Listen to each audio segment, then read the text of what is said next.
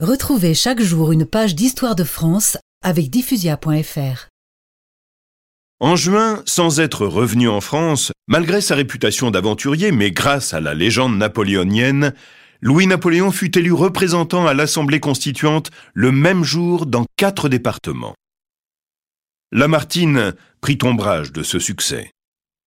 Mon cher général Cavaignac, Louis-Napoléon est un homme dangereux pour notre pays. Son élection a déclenché des manifestations au cri de Vive l'empereur et abat la République. Vous avez tout à fait raison, monsieur de Lamartine. Je propose d'arrêter le prince s'il pose le pied sur le sol français. Louis-Napoléon devança le ministre de la Guerre et démissionna le 15 juin. Réélu en septembre dans cinq départements, il se présenta à l'élection présidentielle, la première au suffrage universel masculin en France.